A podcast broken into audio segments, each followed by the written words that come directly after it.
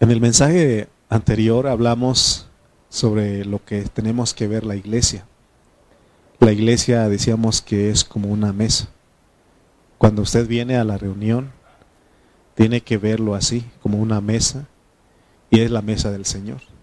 Y en esa mesa nosotros apreciamos a los hermanos, amamos a los hermanos. Por eso tomamos un momento para saludar a cada uno de ustedes y porque si nosotros venimos enemistados con los hermanos o menospreciamos a los hermanos, entonces estamos participando de la mesa de los demonios. Dice la Biblia ahí en 1 Corintios capítulo 10 que estuvimos desarrollando, creo que es en el versículo 23, ¿no? 22, 23, donde habla de, de que hay, este, podemos, que hay dos mesas, y este y el tema de este de esta mañana es la solución para los seis problemas individuales y para los cinco problemas colectivos en Primera de Corintios, o sea que hay solución. Amén. 21, ¿verdad? ¿Qué dice el 21? Vamos a ponerlo aquí en la pantalla. Que yo creo que vean ustedes lo que terminamos hablando el miércoles. No podéis beber la copa del Señor y la copa de los demonios. No podéis participar de la mesa del Señor y de la mesa de los demonios. Eh, está hablando de comer los sacrificados, los ídolos. Es una metáfora, alegoría que el apóstol Pablo usó ahí para hablar de lo que es la mesa. Porque una cosa es eh, también, o sea, hablamos de que como cristianos no podemos estar comiendo lo que se sacrifican a los ídolos porque eh, en un aspecto, al hacerlo, estamos participando de la mesa de los demonios y hay un Dios que es celoso. O sea, el conocimiento es de que un ídolo nada es y que puedes orar y puedes comer, pero Dios dice, o sea, eh, Dios eh, se pone celoso, pues no podemos provocar a celos a Él. Y finalmente el conocimiento que también llegamos a tener es mejor, ¿no? ¿Verdad? O sea, no estoy diciendo que usted no lo haga. Cada uno tiene que tener el conocimiento y la consideración de que mejor no, porque dice Pablo, o provocaremos a celos al Señor. Amén. Le, poníamos el ejemplo, los que estamos casados, ¿qué le pasaría si, si su este, pareja, este, este, pues, le diera atención o coqueteara con alguien o alguien más? ¿No? El celo, ¿no? Entonces dice, y es lo que está pasando con Dios. Entonces por eso mejor no, pero real, pero pero hay una explicación, una implicación ahí. Porque comer los sacrificados, los ídolos es no poner nuestra confianza en un gobernante o en alguna, alguna persona. Aún el amor excesivo hacia una persona, eso es idolatría, porque está quitando el lugar que le corresponde a Dios.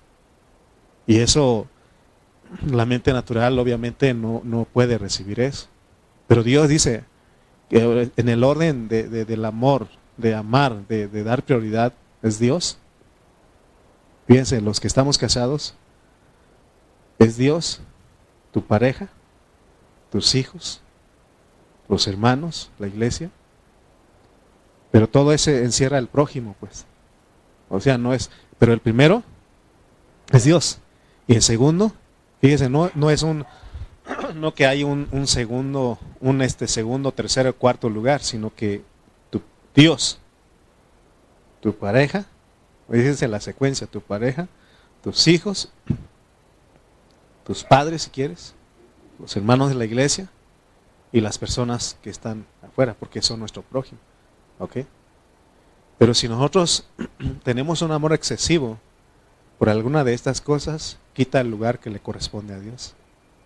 Por eso siempre la Biblia dice que un cordón de tres dobleces no se rompe fácilmente. Son de tres. ¿Cuál es la en la pareja, en el matrimonio? ¿Cuál es la tercera? Dios. O sea, siempre va a estar. Eres tú, Dios y tu pareja. Dios, tu pareja. No. Tú, Dios y tu pareja. O ponle Dios, tú y tu pareja. Como quieras, pero tiene que estar Dios. Él es el pues él es, lo que Él pide. Es lo que Él pide. Ahora, uno dice, ¿y por qué Dios pone el primer lugar? Pero acuérdense que Él es nuestro esposo. Sí, por eso Él pide el primer lugar. Amén. Ahora, hoy vamos a hablar de un mensaje, no voy a, no vamos a entrar al capítulo 11 todavía, pero vamos a explicar, este, o vamos a usar este mensaje para unir en los, los primeros 10 capítulos con los otros 6 capítulos. Eh, vamos a un recordatorio de lo que hemos hablado hasta acá. Eh, desde el capítulo 1 al 10 de Primera de Corintios, estamos repitiendo, repitiendo, porque no queremos pasar por Primera de Corintios y que Primera de Corintios no pase por nosotros. ¿Se acuerdan ustedes el dicho que dicen? Tú pasaste por la escuela, pero la escuela no pasó por ti porque no aprendiste. ¿Se acuerdan? Así dicen, ¿no? Entonces no queremos, y ya se acabó otro y no aprendimos nada. Yo pienso que hemos aprendido mucho hasta acá. Dios ha tratado con nosotros. Y dice, eh, desde el capítulo 1 al capítulo 10 de Primera de Corintios, al apóstol San Pablo se le plantearon seis problemas. Y del capítulo 11 al 16 hay otros cinco problemas. En total, ¿cuántos son? 11 problemas. Y a esos, esos 11 problemas hay solución. Todo lo que pasa en la vida de la iglesia, en nuestras vidas, hay solución. Hay solución. Entonces el mensaje de hoy nos va a ayudar a unir estos capítulos. Recuerda que son 11 problemas. Pero estos 11 problemas se dividen en dos partes. La primera parte eh, de estos problemas corresponde de los capítulos 1 al 10 y tiene que ver con la vida cristiana, con la vida humana de los creyentes. Pero la segunda parte tiene que ver con la iglesia, con el cuerpo de Cristo. Entonces vamos a hablar de que hay problemas individuales y hay problemas colectivos. Por eso cuando llegamos al capítulo 11, vamos a ver que se habla de, la, de tomar de la cena, de la copa y el pan, y tiene que ver con, este, con que estemos bien con todos los hermanos. ¿sí? Habla del cuerpo, por eso dice que si examinamos eh, el cuerpo, no seremos condenados, ¿verdad? Entonces, o no seremos castigados. Entonces, eh, ellos, eh, decíamos que los corintios, ellos le escribieron anteriormente al apóstol San Pablo para consultar o preguntar acerca de estos once problemas. Y pero yo quiero que vean ustedes, hermanos, que una iglesia cristiana, una iglesia normal de iglesia, es una iglesia que tiene problemas. No vayamos a pensar que las iglesias no tienen problemas. Porque a veces uno dice, ve problemas, dice, mejor me voy a, otra congregación. ¿Y qué va a pasar? Va a encontrar problemas ahí. Mejor aguántate porque dice que es mejor malo, ¿cómo dice? Em, ah, qué bueno por conocer. Ah, mejor quédate aquí, Ya, ya conoces a los hermanos, ¿sí o no? Entonces, pero a veces uno piensa que mejor me voy al otro porque no hay mucho problema. En todas las iglesias locales hay problemas. Y Pablo dice que son 11. Yo creo que hay más, pero aquí él enumeró 11. O más bien le preguntaron sobre 11 problemas que vamos a estar viendo. Pero fíjense que para todos esos problemas hay un factor. Y ese factor central que es Cristo es el que resuelve todos los problemas. Ahorita les voy a explicar cómo es ese factor. Ya lo hemos hablado, pero estoy recordando un poquito. Quiere decir que todos nuestros problemas relacionados a nuestra vida humana para cualquier eh, problema eh, individual de nosotros, el factor es Cristo, la solución es Cristo. ¿Se acuerdan que en el capítulo 2, ¿no? donde Pablo, o el 3, donde Pablo dice que cuando llegó con los corintios, no llegó con sabiduría humana, sino que él llegó con el Cristo y a este crucificado. Entonces, Cristo es la solución para todos los problemas. Y ya hemos entendido un poquito porque de repente hay problemas y uno quiere dar su consejo, quiere dar su opinión, ¿por qué no le haces así y así? Realmente lo que necesitan las personas es a Cristo. También entendí en estos días que estaba estudiando que también nosotros hacemos eh, conferencias para matrimonios. Y a veces me ha tocado dar duro a los, a los matrimonios y dar duro, duro al hombre y a la mujer y por qué no amas y por qué te insujetas, no duro, ¿no? Pero, ¿qué ha pasado? Seguimos iguales, ¿no? Con los problemas. Realmente lo que necesitamos es a Cristo. No quiere decir que no vamos a tener nuestras conferencias, vamos a tener nuestras conferencias, pero ahora vamos a tener cuidado de lo que tenemos que dar a los hermanos, es Cristo. Es Cristo nada más. Y es, Cristo es la solución. Sí. Eh, ahí había una, me acuerdo de, un hermano que él decía que había problemas y decían los hermanos, pues hay este, este, problema, este problema en la iglesia. Y él decía, vamos a ver la Biblia qué dice. Y la hermana se enojó y dijo, hermano, pues usted con todo quiere usar la Biblia. Y, bueno, y él decía, entonces, ¿qué libro agarramos? no Pero ahora no es, no es la Biblia, sino que es Cristo. Para cualquier problema, vamos a ver, vamos a tocar a Cristo. ¿Sí? Vamos a tocar a Cristo. Vamos con Él. Y Él es el, el que nos suministra. Él es nuestro rico suministro, pues. Hermano, pero y Cristo. ¿Sí? Pero Cristo, o sea, así voy a manejar aquí de adelante. ¿Qué más puedo dar? Él es el pan de vida, ¿sí o no? Jesús dijo, yo soy el pan de vida. Entonces, estoy entendiendo esto y cualquier problema, porque yo soy una persona eh, desesperada también y, dicen algo, ¿por qué no le haces así? Y, no lo hacen y eh, ando enojado. O lo hacen y la echan a perder y, y ya me siento culpable, ¿no? Mejor que sea Cristo arreglando los problemas. Lo que realmente necesitamos en todos los problemas es el factor. Hay un factor. ¿Cuál es el factor? Cristo. Cristo nada más. Amén. Por eso, siempre Cristo, Cristo, Cristo y Cristo. Pero la segunda parte, o más bien, eh, sí, la segunda parte que corresponde a los capítulos 11 al 16, no son problemas individuales, sino que son problemas colectivos. Ahí ya no es el factor lo que necesitamos, sino que el elemento. Y aún el elemento, este elemento es el elemento de Cristo. Pero ¿Cómo les puedo explicar esto en, nuestro lenguaje? Porque estos son lenguajes celestiales. Vamos a ponerlo, no estamos menospreciando nada, pero yo quiero ponerlos eh, la comida que comemos como el pollo. ¿Hace mucho frío? ¿Verdad? Caldito de pollo. ¿Se siente, tiene gripa? ¿Algo así? Caldito de pollo. ¿Sí o no? Pero no, no, tiene nada de eso, pero tiene hambre y puede comer pollo, pero ya no en caldito. Pero imagínese un calorón y un caldito, pues no, ¿eh? Un calorón que, se antoja con pollo. Un pollito asado. Una ensalada, bueno, mi esposa ensalada de pollo. Pero nosotros traemos un, rollo, un, un, rollo, un pollo rostizado. Ranchero ahí que bien dorado. O sea, pero es el mismo pollo, ¿sí o no? Y más o menos así es Cristo, pues. ¿Por qué decimos que Él es el factor? Porque Él es el que resuelve los problemas individuales. Necesitamos comer de Él. Y ya para los problemas colectivos es el elemento que se necesita. Y es Cristo también. Amén. Entonces, ¿por qué? Porque hay una administración divina y en esa administración fallamos la iglesia. Hay una, eh, hay una manera en que Dios eh, en que Dios quiere que la iglesia lleve a cabo su propósito eterno, eterno y eso ha fallado la iglesia y necesitamos el elemento para poder llevar. Porque dice que si Jehová no edificare la casa, en vano trabajan los que la edifican. Necesitamos a Dios, necesitamos a Cristo.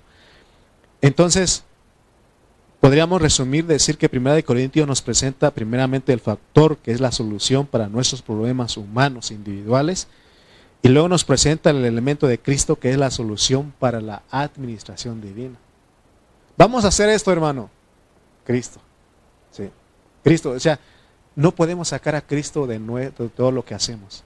Él es, por eso decíamos en el mensaje anterior, que Él es todo inclusivo.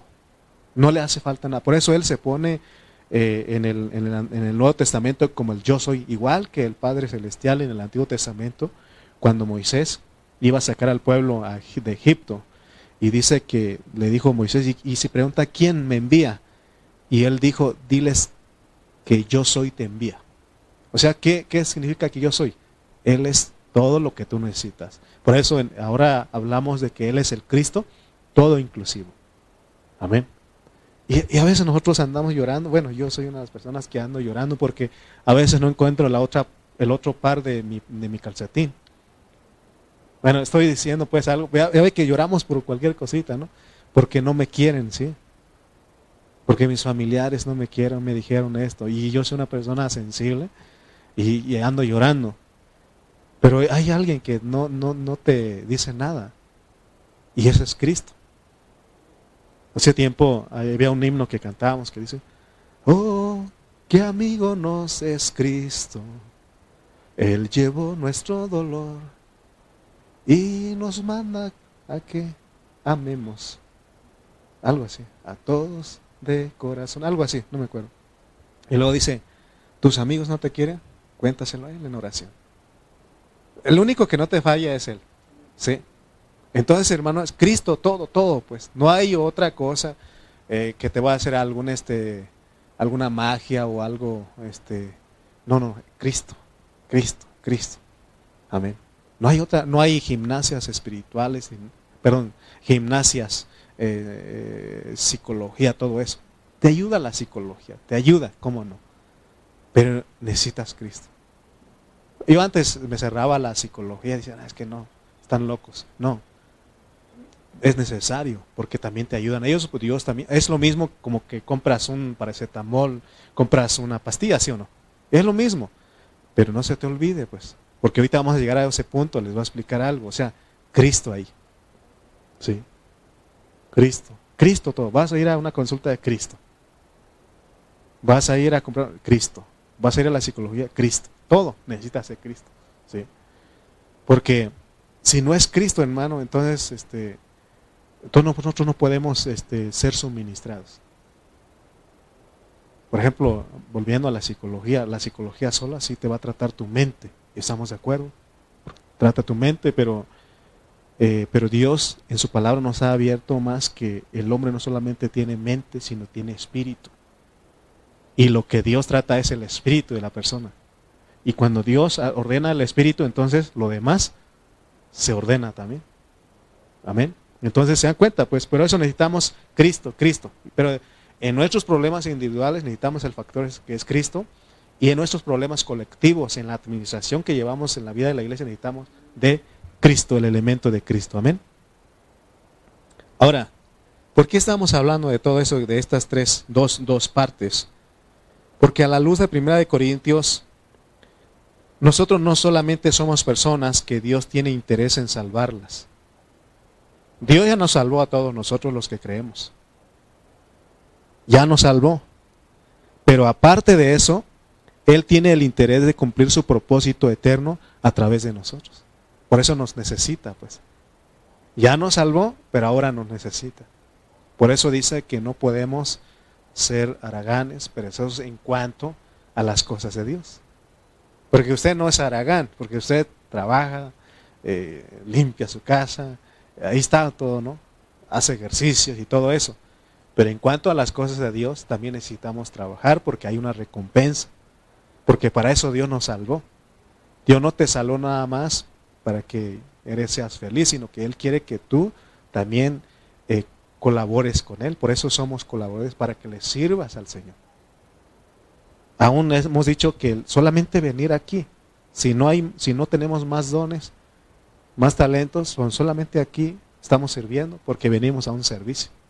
Amén. Y eso es lo que cuenta, pero si puedes hacer algo más, por eso hay eh, talentos, uno, dos y cinco.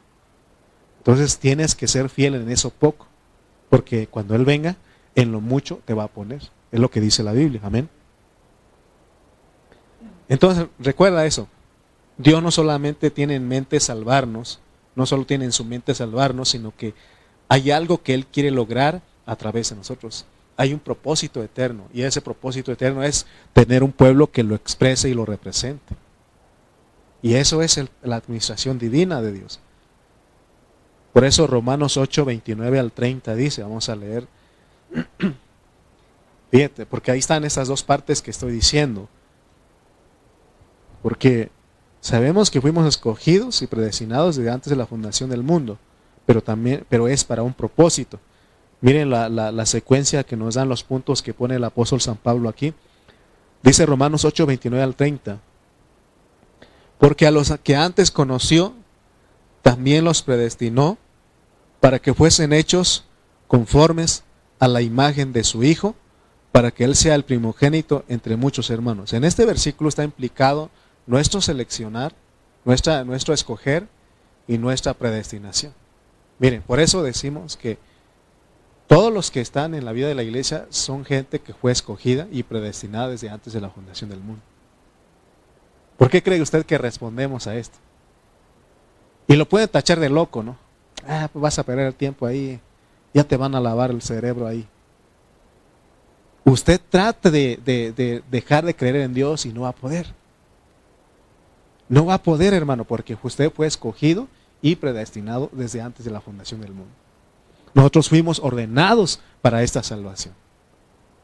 ¿Se dan cuenta que podemos nosotros de repente, ah, ya no quiero nada con Dios?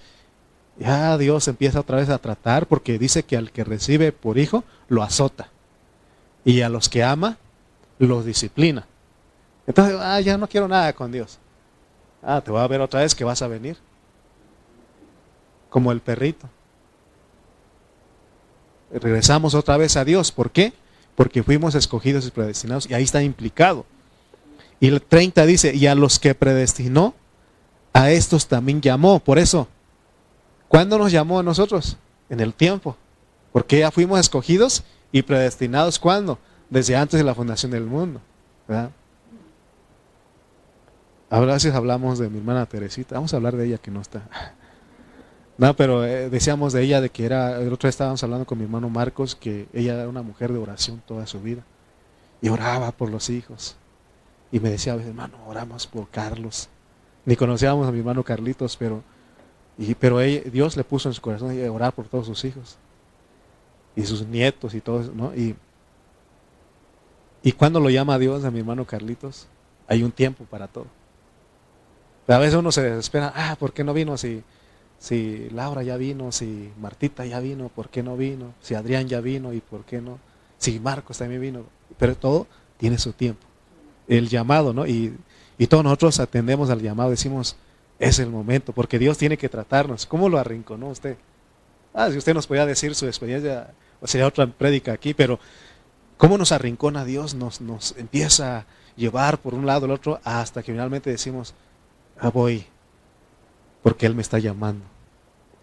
Y estoy seguro que jamás podemos dejar de creer en Él. La necedad a veces, alguna vez va a ah, no, no, ya no creo en Dios, es necedad. ¿Quién es un necio? Alguien que no acepta una realidad, ¿sí o no? Porque dice la Biblia que el necio, dice el necio en su corazón, no hay Dios. ¿Por qué? Pues que hay un Dios, es la, es la neta del planeta, pero hay alguien que es necio decir que no hay. Y si algún día llegamos a decir, ya no creo en Dios, necio, dice. Necio. Pero Dios, el Padre de misericordias, tiene mucha misericordia, te va a arrinconar, te va a llevar y otra vez vienes. Veo las cabecitas subiendo aquí. ¿Verdad? Porque a veces uno, como, Dios le da, a entender eso a uno. Eh, eh, uno como pastor no crean ustedes que, que es fácil, hermano. Ya no vino fulano ya no apareció un mengano. ¿Ahora qué le pasó? ¿Y ahora qué? ¿No? Y Dios me dice, no te preocupes, yo estoy tratando con ellos. Y mi esposa me recuerda, está en su invierno. Y ya cuando veo las cabecitas negras, blancas y rojas y rubios y todo ahí subiendo, ah, me, me alegro pues. ¿Cómo no? Por eso le eché flores hace ratito, ¿no? ¿Sí o no? ¿Cómo nos va a alegrar? Si mi mamá así hace cuando vamos allá en Oaxaca. Oh, no cabe, no sabe ni quedarnos cuando llegamos allá. Porque sabe que regresan sus hijos. Yo antes creía que era el hijo consentido. Pero eso molestaba a los demás, pues. Mejor ya no digo eso. Y dice mi mamá, todos son mis hijos. No.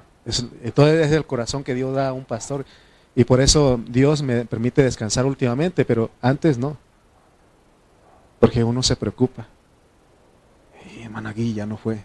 No, y ya, y seguramente ya se desanimó. Y uno, la mente es tan, no, Diana, ya anda en pare de sufrir. Oh, imagínese, ¿no? Y ve la cabecita otra vez subir y dice, ah, ahí viene otra vez. ¿Sí o no? Todo eso, ¿no? Entonces, yo creo que vean ustedes lo que es la, el escoger y el predestinar de Dios. Pero no solamente esto, dice, y a los que llamó, a estos también justificó. Y a los que justificó, a estos también glorificó. O sea, la glorificación tiene que ver con expresar a Dios. Pero se acuerdan que hay dos partes. No solamente te salvó, sino ahora él, te necesita, nos necesita como cuerpo, como iglesia, para lograr algo, porque Dios quiere lograr algo. Amén. Pero en medio de eso hay problemas. Pues. No se asusten ustedes, aquí no es pare de sufrir. Hay una iglesia que es pare de sufrir y pues, pues ellos con Dios, pero aquí la neta del planeta es de que vamos a sufrir, vamos a tener problemas entre nosotros, pero no, no podemos decir que no hay solución. Hay solución para todo. Amén. Entonces, tenemos que conocer la salvación de Dios para nosotros como individuos, pero esa no es la meta. La meta de Dios no es llenar el cielo con, de individuos que Él los salvó, porque así se piensa, ¿no? Ah, pues salvo y me voy al cielo con el Señor. Si me muero, me voy al cielo. Y si viene el Señor, me voy al cielo. Pero peleados con los hermanos. O indiferentes a los hermanos, menospreciando a los hermanos. No, Dios quiere que Él te salvó, Él nos salvó, quiere que aquí aprendamos a amarnos. Este es nuestro entrenamiento. Decía otro hermano, ¿no? Eh, suena duro porque él, lo que él dice, pero él dice que no crean hermanos que allá cada quien en su jaula, ¿no? dice él. Porque los únicos que están peleados son los perritos, pues.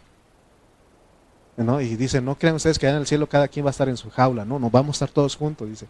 Lo que quiere decir es de que no puedes ir peleado allá. No puedes ir enojado con el Señor. O sea, si se trata de ir al cielo, pues. No, hermano, aquí es un entrenamiento, tenemos que amarnos, soportarlos los unos a los otros. Jesús dijo, amaos los unos a los otros. Pero ¿qué han hecho el mundo, los gobernantes? Ellos no entendieron eso. Ellos cambiaron, dijeron, armaos los unos contra los otros. Por eso las naciones, ¿cómo están? En guerra. ¿eh? México, aunque no crea usted, México tiene su, su, su arsenal ahí. ¿Verdad? Ahí tiene, ahí tiene ahí guardado, aunque no, no somos presumidos, por eso no se da a conocer.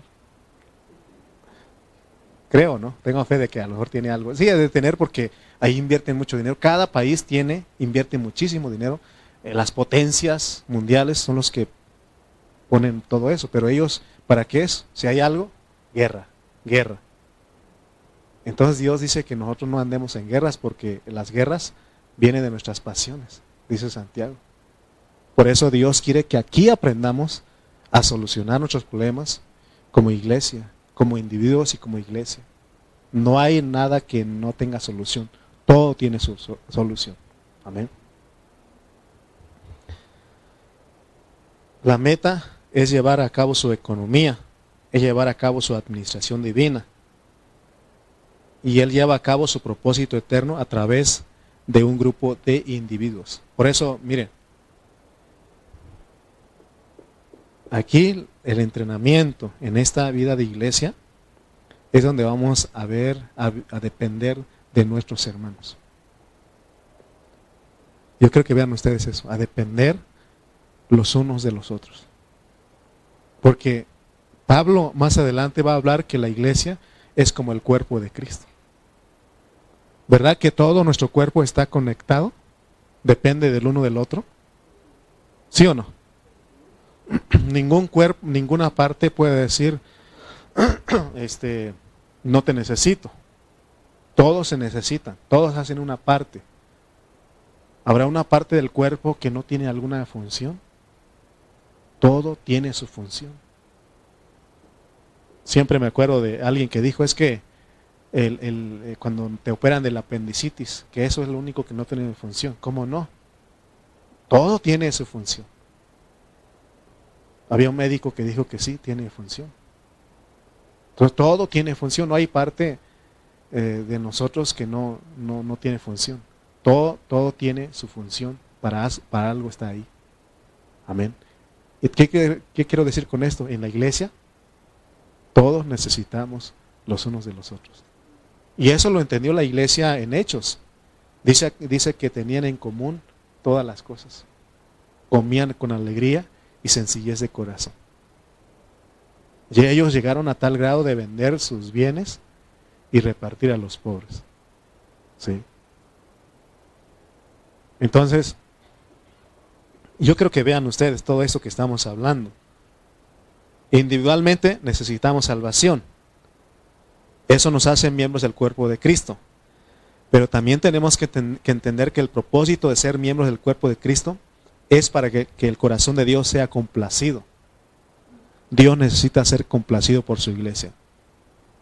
¿Cuándo, es que un papá, una mamá están contentos con sus hijos? ¿Cuando andan peleados? ¿Cuándo? Los que son papás. Cuando se llevan bien, ¿sí o no? Cuando se llevan bien, hay armonía entre los hijos. Pero ¿qué pasa si están peleados? Se pone triste. No hay, no complace eso. Amén. Entonces, por eso nos estamos deteniendo un poco porque no queremos pasar al capítulo 11 sin este sin tocar este recordar esto. Amén. Porque Pablo él aún pone al pueblo de Israel, a los judíos como ejemplo, para que entendamos, eh, eh, para que nosotros entendamos, para que no se repita eso en nosotros. Vamos a leer 1 Corintios capítulo 10, versículos 1 al 4. Y él pone todo, ahí está todo el ejemplo, pues. ¿Quieres saber qué es lo que Dios no quiere que hagas? Ve al pueblo de Israel. Ve, a los corintios, para que no cometas el mismo error. 1 Corintios capítulo 10, 10, versículos 1 al 4. Dice, porque no quiero, hermanos, que ignoréis que nuestros padres todos estuvieron bajo la nube y todos pasaron el mar y todos en Moisés fueron bautizados en la nube y en el mar y todos comieron el mismo alimento espiritual y todos bebieron la misma bebida espiritual porque bebían de la roca espiritual que los seguía y la roca era Cristo. Entonces, cuando Pablo escribió a los corintios, dijo, aprendan de los del pueblo de Israel, de los judíos. Ahora que, nos está hablando nosotros, ¿qué dice? Aprendan de los judíos, aprendan de los corintios. Y si más adelante van a decir, aprendan de los tultitlenses. Sí, porque también nosotros cometemos algunas cosas. Pero Dios quiere que aprendamos de eso para que no se repita la historia. Amén. Por eso Él dice en el versículo 1, porque no quiero, hermanos, que ignoréis.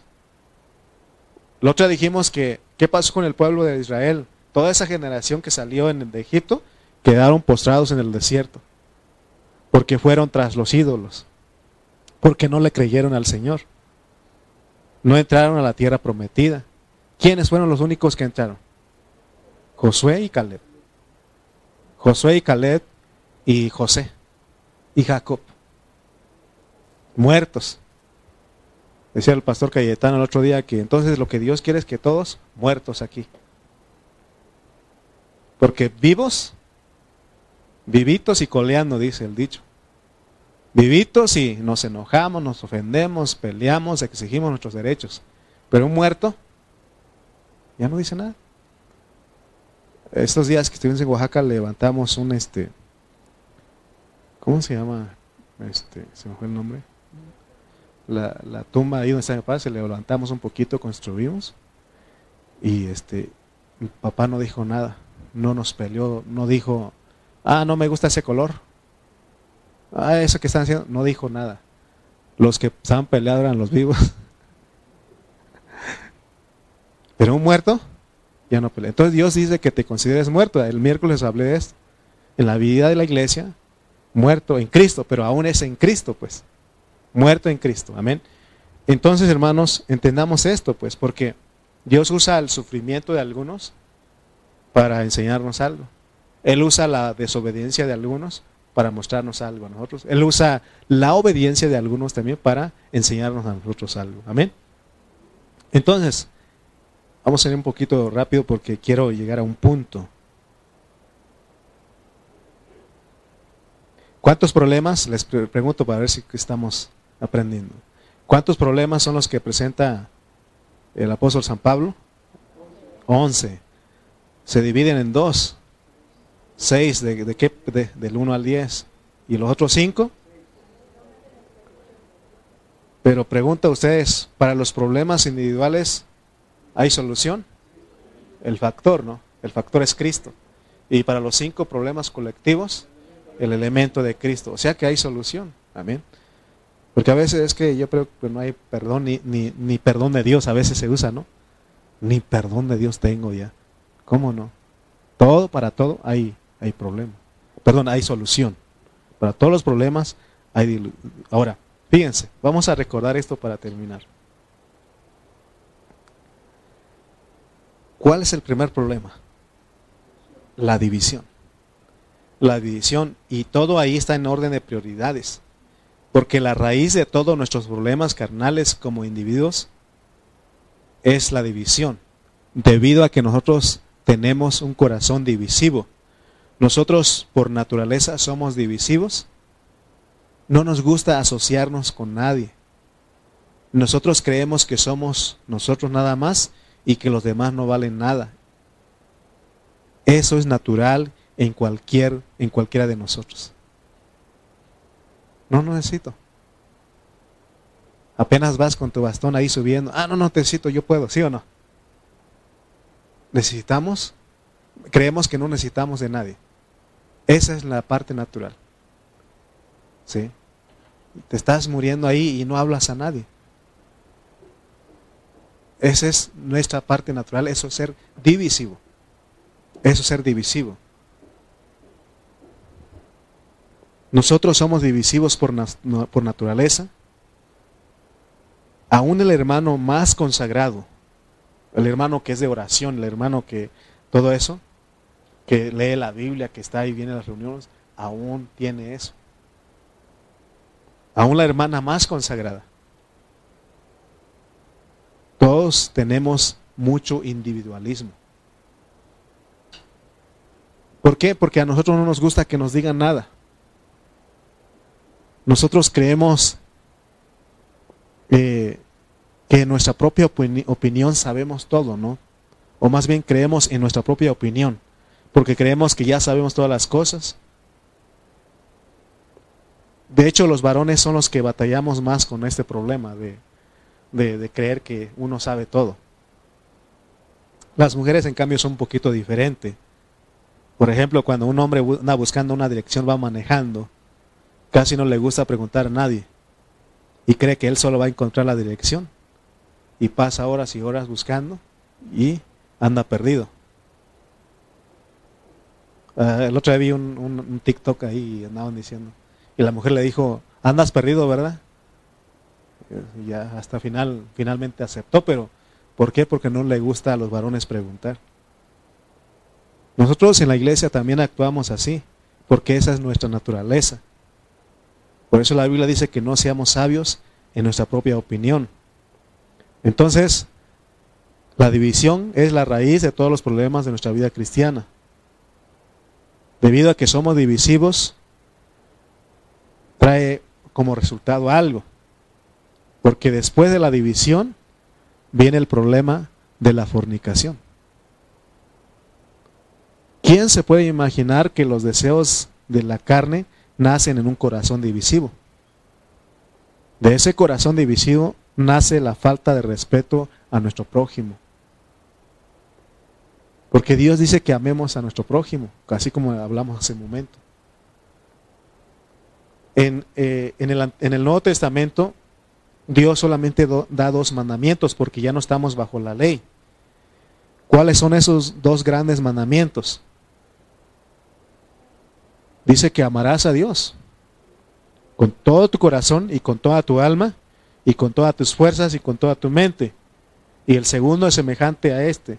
Y amarás a tu prójimo como a ti mismo. Amén. Si nosotros de verdad decimos y cumplimos este mandato de amar a Dios, entonces nosotros vamos a amar a nuestro prójimo. ¿Quién es nuestro prójimo? Ya te dije. tu pareja, tus hijos, tus papás, tus hermanos, las personas que están a tu alrededor, son tu prójimo, son nuestro prójimo. Si nosotros amamos, entonces tenemos un corazón puro. Porque cuando uno ama a Dios con todo su corazón, con toda su mente, con todas sus fuerzas, eso hace que amemos a los hermanos, a las personas, a nuestro prójimo. Porque uno tiene un corazón limpio y puro. O sea que cuando Dios dice que amemos a Él por sobre todas las cosas, Él no está diciendo que no ames a las, las demás personas. Porque de ahí va a venir tu amor. Porque si Dios ama a todas las personas, dice el famoso versículo de Juan 3:16, porque de tal manera amó Dios al mundo. O sea que si tú dices que amas a Dios, eso automáticamente va a hacer que ames al prójimo.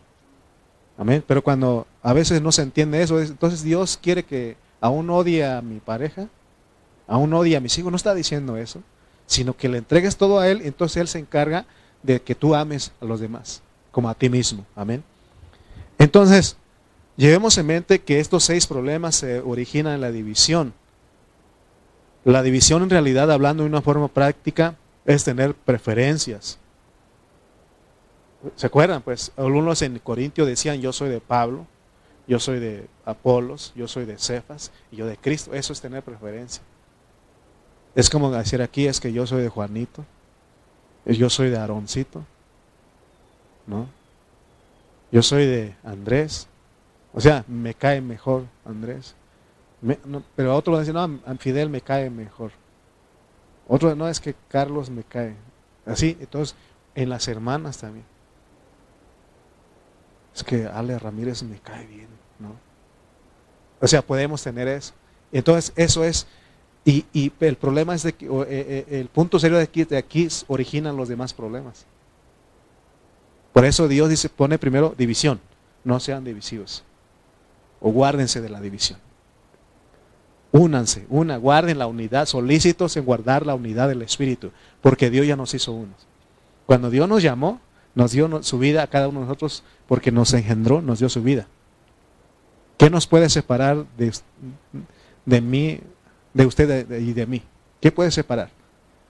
Aunque ya no nos hablemos un momento, pero seguimos teniendo la misma vida, ¿sí o no? Entonces dice Dios, mejor guarden eso, sigan juntos, amén. Nosotros tenemos que ser imparciales, pero nosotros somos muy parciales.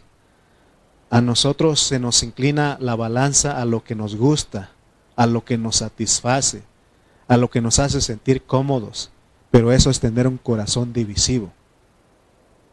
Naturalmente eso le abre la puerta a los pecados inmorales. ¿Se acuerdan del hermano inmoral que estaba ahí en Corintios? El que se metió con su madrastra tenía la mujer de su padre, porque viene la secuencia, por eso tengamos cuidado. Porque cuando tú te divides de tu hermano, lo que va a venir a hacer es que vas a querer hacerle un daño. Y hacerle daño no meramente es pegarle, golpearle, sino que hay otra forma de hacer daño a la persona. Entonces, hermanos, si tenemos que dejar que Cristo, que es el factor, trabaje en nuestro corazón divisivo.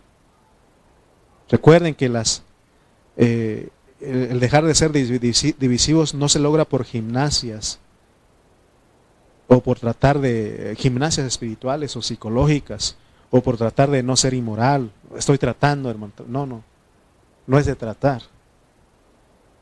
Porque, como dije, no estoy menospreciando la psicología, las terapias, pero son externas. O sea, no, no te van a ayudar profundamente lo único que funciona aquí es la verdad. ¿Y quién es la verdad? Cristo. Por eso dice la Biblia que conoceréis la verdad y la verdad os hará libres. ¿Sí?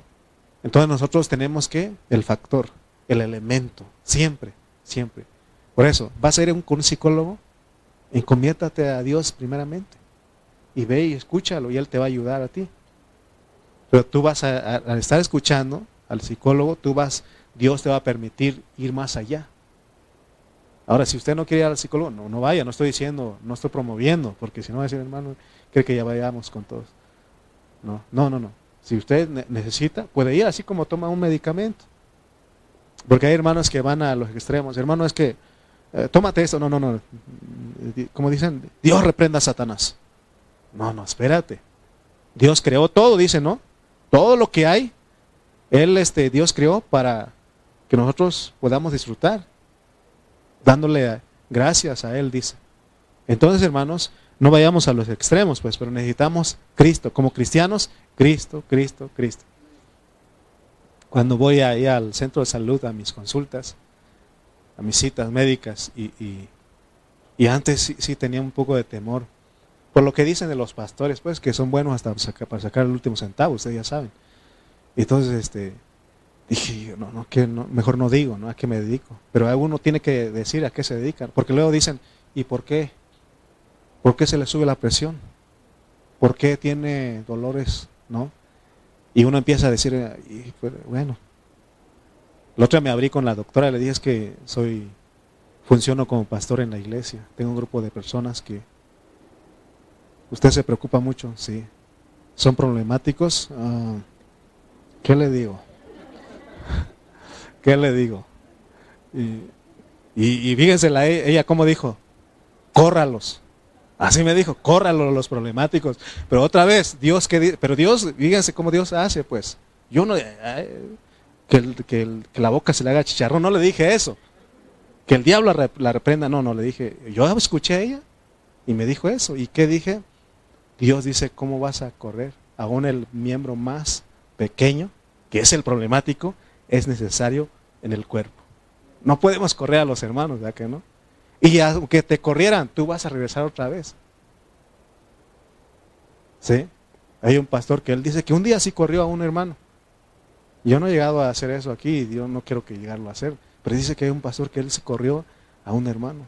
Porque dice, hermano, es que eres bien problemático, tú mejor vete ya, sáquese ya.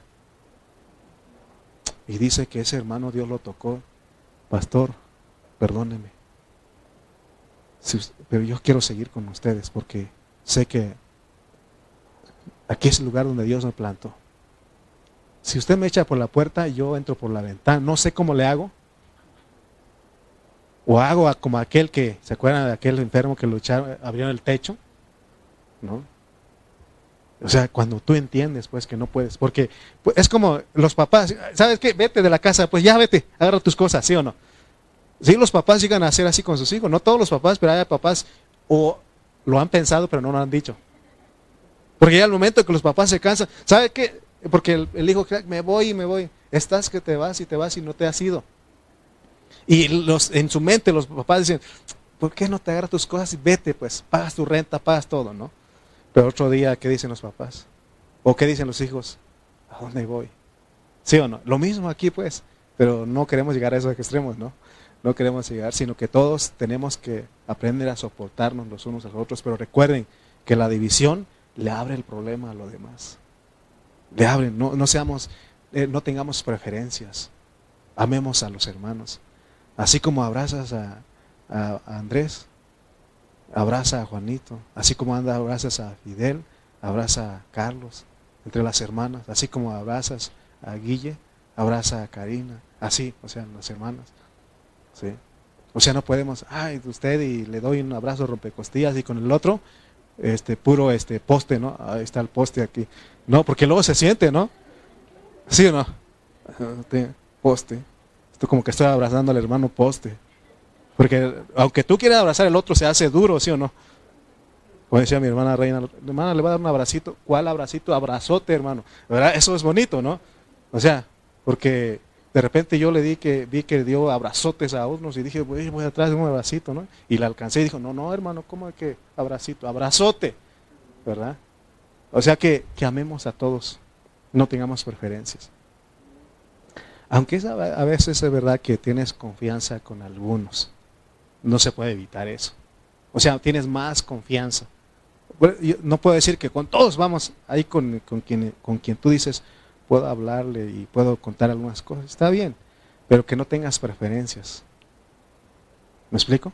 No tengamos preferencias, porque es ser divisivo y eso hace problemas a los abre problema, abre puerta a los demás problemas. Amén.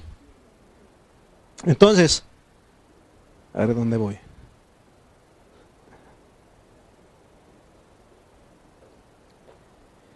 Entonces, ¿qué tenemos que ministrar cuando hay problemas? Cristo, porque Él es el factor, Él es el elemento.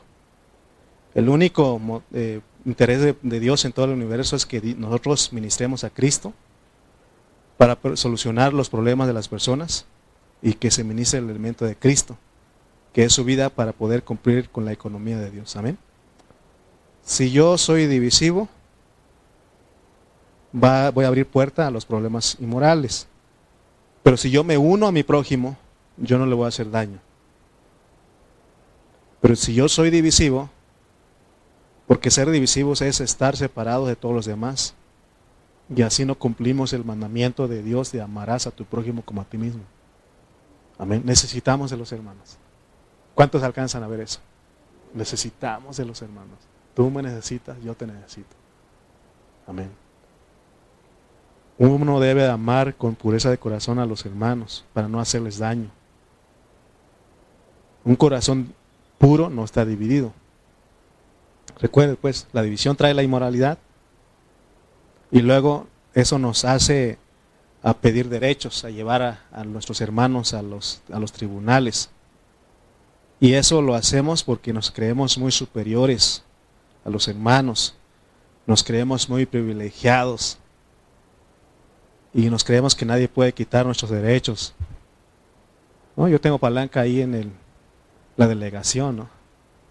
Yo conozco a, al abogado fulano yo conozco al juez. Mi compadre es este López Obrador. O sea, siempre, ¿no? Mi compadre es este, ¿cómo se llama el de aquí? Bueno, siempre buscamos, ¿no? Es que yo conozco a fulano, ¿verdad? Cuando hay problemas, ¿no? ¿Cómo? A ver qué te hizo. Vamos con mi... Yo conozco a un, a un juez, a un abogado, yo conozco al policía, ¿no? Siempre Hermano, pero nosotros tenemos que, aún en eso, si hay una solución. Si yo en un momento les defraudo a ustedes, hay solución. ¿Y cuál es la solución? Cristo el factor. Amén. Alguien, hermano, eh, creo que si, si yo estoy, eh, porque habla de defraudar a un hermano ahí, ¿no? Y si yo algún momento defraudo a alguno de ustedes, ustedes tienen que venir, uno de ustedes tiene que venir conmigo, hermanos. Creo que eso no es correcto. Y yo como cristiano, ¿qué debo de hacer? Reconocer. Creo que la regué, hermano. Me ganó, me ganó ese, porque el amor al dinero es la raíz de todos los males. Me ganó ese amor. Perdóname. ¿Y qué haces tú? ¿Qué hace usted? ¿Perdonar, sí o no? ¿Habrá algo que no se puede perdonar? Todo se puede perdonar. Amén. Porque ahí habla de, que defraudáis, dice mejor, más bien, ¿por qué no sufrís el agravio? ¿Sí? Tenemos que sufrir el agravio y eso, hermano, hace que perdonemos a los hermanos. Amén. Y luego hace que abusemos de la libertad en Cristo. Fíjense que hasta dónde llega, pues. ¿Cuál es la libertad de Cristo? De comer, decir, ah, todo se vale. De comer los sacrificados, los ídolos, eso trae como consecuencia la pérdida del galardón. Por eso, hermanos, este, veamos esto, pues, porque eh, si ponemos atención a todo lo que, esto que estoy hablando, vamos a solucionar nuestros problemas individuales, que son los problemas de la vida cristiana. Vamos a llegar a ser cristianos modelos como el apóstol San Pablo. Esto que estamos hablando es serio porque la división trae la inmoralidad, luego la inmoralidad te abre puerta a que pidas derechos y luego eso abre la puerta a abusar de la libertad y eso arruina nuestro matrimonio. ¿Alguien ha tenido problemas en su matrimonio? Es porque somos divisivos es tener preferencias. Amén. Entonces, hermanos, entendamos esto, pues. Eh, no, no, miren, ¿cómo, que ¿cómo está la, la iglesia cristiana hoy? Muchos hermanos defienden sus denominaciones y atacan a los que no son de su grupo. Eso es estar dividido. Aquí, hermanos, quiero que sepan que no estamos por un grupo. Aquí estamos por predicar la palabra pura, como está en la Biblia, y no debemos darle honra ni gloria que le corresponde a Dios a los hombres. Si usted dice, ah, qué bárbaro el hermano Lalo, entonces ya me está, le está quitando la honra y la gloria que le corresponde a Dios. Yo solamente soy un servidor. Amén. Por eso, ¿qué hicieron los de que pusieron los de Pablo, los de Apolo, de los de Cefas y los de Cristo? Lo pusieron al mismo nivel. Lo mismo pasó cuando en, la, en el monte de, de, la transfiguración, ¿quién apareció con el Señor ahí? Moisés y Elías. ¿Y qué dijeron los discípulos? Hagamos una enramada para ti, para Moisés y para Elías. Lo pusieron al mismo nivel. Y hay una voz que escuchó, dijo, este es mi hijo amado. Solamente a él. Oigan, el único que se lleva la gloria es Cristo Jesús. Es nuestro Dios. Por eso, por eso, hermano, si mi hermano Aarón es bendición, disfrutemos. Si mi hermano Juanito es bendición, tenemos que disfrutarlo. Si mi hermano Carlitos es, es bendición, disfrutemos. O sea, no puede, ah, ahora va a predicar Juanito. No vamos, eh, imagínense. Porque a veces la iglesia, ¿quién va a predicar hoy? Juanito, ah, entonces no voy. ¿No? Va a predicar el hermano Lalo, híjole, dura más de una hora. Eh, imagínense. Entonces ya tenemos preferencias, ¿no? Amén. Pablo dijo en 1 Corintios 3:5, ¿qué pues es Pablo y qué es Apolos? Servidores por medio de los cuales habéis creído, y eso según la, lo que a cada uno le concedió el Señor. Servidores nada más. ¿Sí? Si usted me dice servidor, yo soy un servidor, usted también es un servidor. Amén. Si no tenemos cuidado, todos los problemas nos desembocan a adorar ídolos, que es tener comunión con los demonios, es participar de la mesa de los demonios. Qué triste, ¿no? Que esta secuencia de Primera de Corintios nos lleva finalmente en esta, en esta orden de seis problemas a tener comunión con los demonios. ¿Sí? Pero, recuerden que empezó con la división. No tener preferencias ni inclinaciones. Amemos a todos los hermanos. Esto que estamos hablando no es simple. Esta es la pureza de Dios. ¿Estamos listos para entrar al capítulo 11 de 1 Corintios? No te pierdas el la próxima reunión. Póngase de pie, por favor. El próximo miércoles vamos a entrar con 1 Corintios 11. Vamos a hablar, sobre los cinco problemas restantes. De ahí, del 11 hasta el 16. Si usted no puede venir el miércoles, conéctese por Facebook, escúchenos. Ahí estamos transmitiendo y si no, ahí queda grabado en Spotify, en YouTube. tenemos deseos de que usted reciba palabra. Amén. Vamos a orar, hermanos. Recuerden, el factor, Cristo. El elemento, Cristo. No hay nada más. Amén. Vamos a orar. Padre Celestial, te damos gracias en esta hora. Gracias, Señor, por esta oportunidad de comer, de alimentarnos una vez más, porque llegamos a tu mesa, a la mesa del Señor, y la mesa son los hermanos. Señor, ayúdanos que esta hora podamos seguir meditando, pensando, Señor, en lo que hablamos hoy. En que si abrimos puerta al primer problema, que es la división, eso nos desemboca porque pasa por los siguientes problemas y llegamos hasta tener comunión en la mesa de los demonios. Líbranos, por favor, porque hemos entendido que tú eres el factor es Cristo y el elemento es Cristo, es la solución a los seis problemas individuales y a los cinco problemas colectivos. Queremos, Señor, heredar el reino. Queremos el reino para nosotros. Ayúdanos a vivir como iglesia. Te damos gracias en el nombre de Cristo Jesús. Amén y amén. Amén.